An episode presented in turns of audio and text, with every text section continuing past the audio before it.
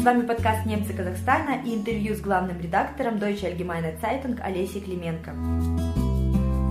Deutsche Allgemeine Zeitung – газета для немцев Казахстана и о них – а также о казахстанско-германском сотрудничестве, в 2021 году отмечала свое 55-летие. За этой скромной цифрой скрывается титанический труд нескольких поколений редакционного состава и невероятно насыщенная жизнь здания. Сегодня коллектив редакции небольшой, это всего несколько человек, но особая атмосфера издания объединяет их в одну семью, которая живет общими интересами и идеями во благо немецкого этноса Казахстана.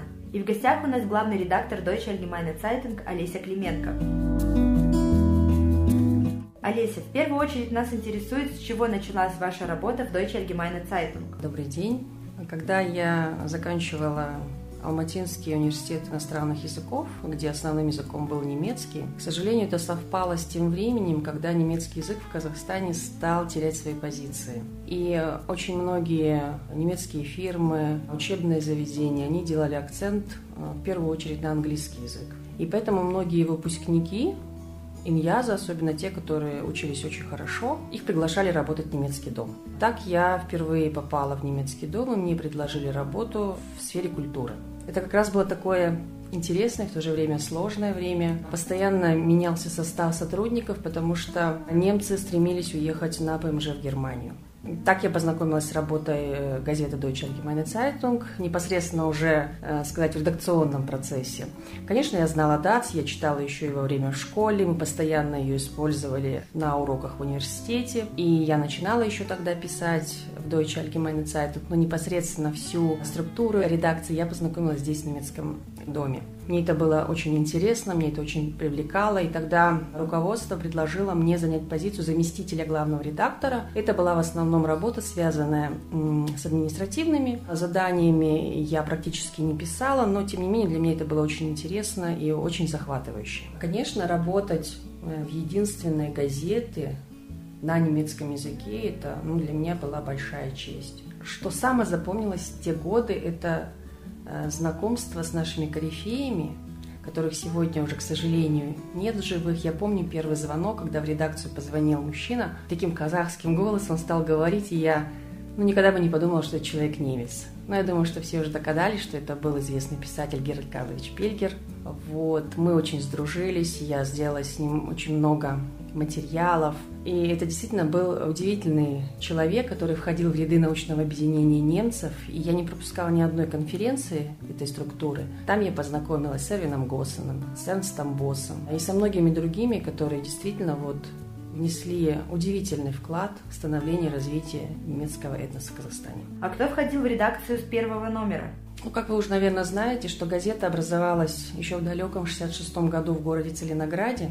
И мы можем гордиться, что все эти годы вместе с газетой шли рука об руку два человека. Это Евгений Яковлевич Гильдебранд, который, к сожалению, скончался в этом году, и Иван Егорович Сартисон. Они, попав в ряды сотрудников газеты «Фройншафт», в то время называлась «Фройншафт», остались верными своей газете на протяжении всей жизни. Я не побоюсь этого слова сказать, что вот они были настолько вот кладезью, они настолько знали многие вещи, что Евгению Яковлевичу не надо было даже лишний раз смотреть что-то в словаре. Он всегда это хранил в своей голове. Это огромный словарный запас, это большие знания истории, страноведения, и действительно для газеты это очень и очень большая потеря, которую мы, наверное, никогда не сможем заменить. Вы что-то кардинально поменяли, когда встали во главе? Или продолжили курс предшественников? Я могу э, с уверенностью, в то же время с гордостью сказать, что газета всегда придерживалась тех традиций, которые были заложены в далеком 66 году. Но, конечно, как и любое СМИ, мы стараемся идти в ногу со временем. Если раньше, в середине 60-х, она соответствовала партийной идеологии, потом в 90-е в то время главный редактор Константин Эрлих, он кардинально модернизировал газету. Это началось действительно возрождение немецкой культуры, обращение к тем темам, которые многое время находились под запретом. Мы, являясь э, активными гражданами казахстанского общества, нашего единого народа, также озвучиваем национальную политику Республики Казахстан, деятельность Ассамблеи народа Казахстана, других этносов. Одним словом, публикуя на страницах газеты такие материалы, мы показываем, что мы большая одна дружная семья казахстанцев. Какие тенденции вы можете отметить сегодня? Но являясь печатным СМИ, мы понимаем, что и видим, как в мире, в Казахстане одна за другой закрываются печатные издания, мы хотели бы, чтобы все-таки ДАЦ и через десятки лет существовал на медийном пространстве. Поэтому мы уже сегодня не только печатное издание, мы активно осваиваем просторы интернета, мы имеем YouTube-канал, представленный во всех социальных сетях, и стараемся дойти до каждого, скажем так, человека, который интересуется немецкой культурой, немецкой историей. Нас читают не только в Казахстане, нас читают активно в Германии, это неудивительно, потому что в свое время около миллиона наших соотечественников уехали в Германию, и все они стараются быть информированными о тех событиях, которые происходят, как в самой структуре немцев Казахстана, чем живут их соотечественники здесь, в Казахстане. И по социальным сетям мы этот видим интерес. Нередко в числе наших практикантов, которые проходят практику у нас в газете, дети бывших казахстанцев, которые а, в свое время жили здесь, уехали в Германию. И эти молодые люди, они, представляете, они не родились в Казахстане, не родились там в Германии, но по рассказам своих родителей, вот они настолько вдохновляются этой темой, они приезжают, они посещают Карлак, они едут в Алжир, они смотрят какие-то архивные справки, документы. Им интересна та история, которой жили их предки предки здесь, в Казахстане. Сотрудничаете ли вы с зарубежными организациями? Есть ли у вас партнеры за рубежом?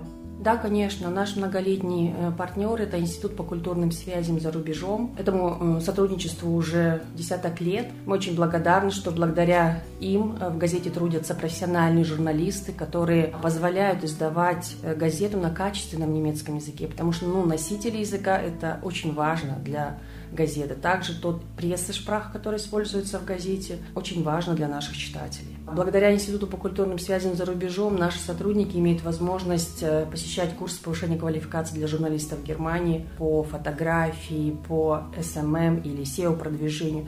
И, конечно, это очень важно для нас. Каково это работать в этносми? Принципе, в Казахстане нет факультетов, которые бы готовили этножурналистов. Но, как мы видим, все-таки этножурналистика – это очень такая тонкая, специфичная тема, где есть определенная терминология. И, конечно же, нам, наверное, очень трудно по сравнению с другими СМИ выживать. Проблемы перед нами стоят одинаковые, да, но темы все-таки мы поднимаем актуальные для общества, и они не всегда такие скажем так, сенсационные, да, которые люди привыкли и хотят читать. Поэтому, когда мы видим статистику на нашем сайте около 30 тысяч посетителей, то мы этому тоже очень рады. Пусть это наш небольшой такой круг читателей, но тем не менее они есть, тем не менее они интересуются, и мы не гонимся за рейтингами. Самые главные миссии, которые стоят перед нами, сохранение немецкой национальной идентичности, сохранение немецкого языка в Казахстане. И, конечно же, публикуя материалы вот о культурах, о жизни других этносов, мы стараемся внести свой вклад в сохранение межнационального единства и мира в Республике Казахстан. И как показывает мировая геополитическая обстановка, эти слова, они всегда были и всегда будут очень важны, поэтому роль этнических СМИ, она огромна перед ними стоят очень важные такие миссии. Данный год является юбилейный. 30 лет дипломатических отношений между Казахстаном и Германией. Что вы можете сказать относительно работы газеты? Очень радует, что отношения, двусторонние отношения между Казахстаном и Германией не всегда были довольно интенсивными. У нас есть ряд комиссий и в сфере экономики, и по вопросам этнических немцев, которые постоянно держат руку на пульсе. И что бы ни случалось, всегда решается в конструктивном таком диалоге, идет постоянное, постоянное развитие. Мы всегда имеем ряд интересных проектов. Наверное, очень большое наше достижение – это фильм «Немцы Казахстана», который набрал более 150 тысяч просмотров. И это удивительный такой фильм, где во главу угла поставлен такой важный вопрос национальной идентичности. И я думаю, что те, кто не посмотрели должны обязательно посмотреть этот фильм. Наша, наверное, гордость ежегодная – это наш календарь, который мы издаем по итогам года и направлен на следующий год.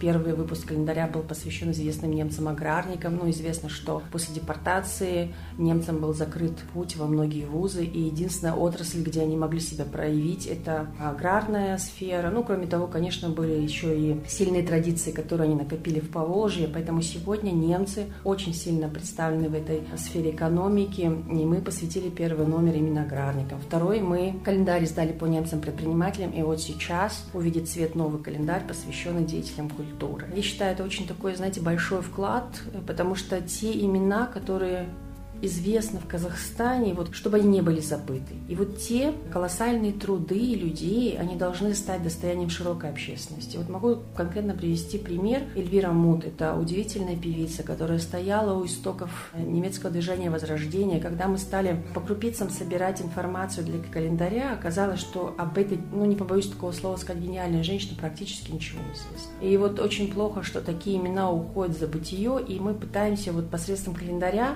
возродить это. Мы надеемся, что все-таки эти люди, они пережили страшное, начиная труд армии. Тем не менее, они несли немецкую культуру в массы, и благодаря им немцы Казахстана сегодня могут свои вот традиции в Казахстане чествовать. Какой совет вы могли бы дать начинающим журналистам, а особенно людям, имеющим иное образование, но крайне заинтересованным в журналистике? Ну, я скажу, что журналистика – это очень такая интересная сфера деятельности, да, это новые мероприятия, это новые личности, интересные судьбы. Когда ты встречаешься с людьми, делаешь интервью, ты многому от них учишься, ты заряжаешься их примером. И начинающим журналистам я хочу сказать, чтобы они в первую очередь были активны, чтобы они не стояли на месте, они искали что-то новое. Важно всегда держать руку на пульсе, потому что все-таки сейчас нет такого журналиста, который только пишет, да, или только снимает. Сейчас дорога э, конвенгентной журналистики, это должен быть мультимедийный журналист, который может не только печатать, он должен и обрабатывать звук, и быть оператором, видеоинженером, и все возможные навыки знать, поэтому это очень сложно, но это возможно, поэтому всегда надо быть активным, образованным, участвовать в различных программах, образовательных курсов, и тогда все двери будут перед вами открыты.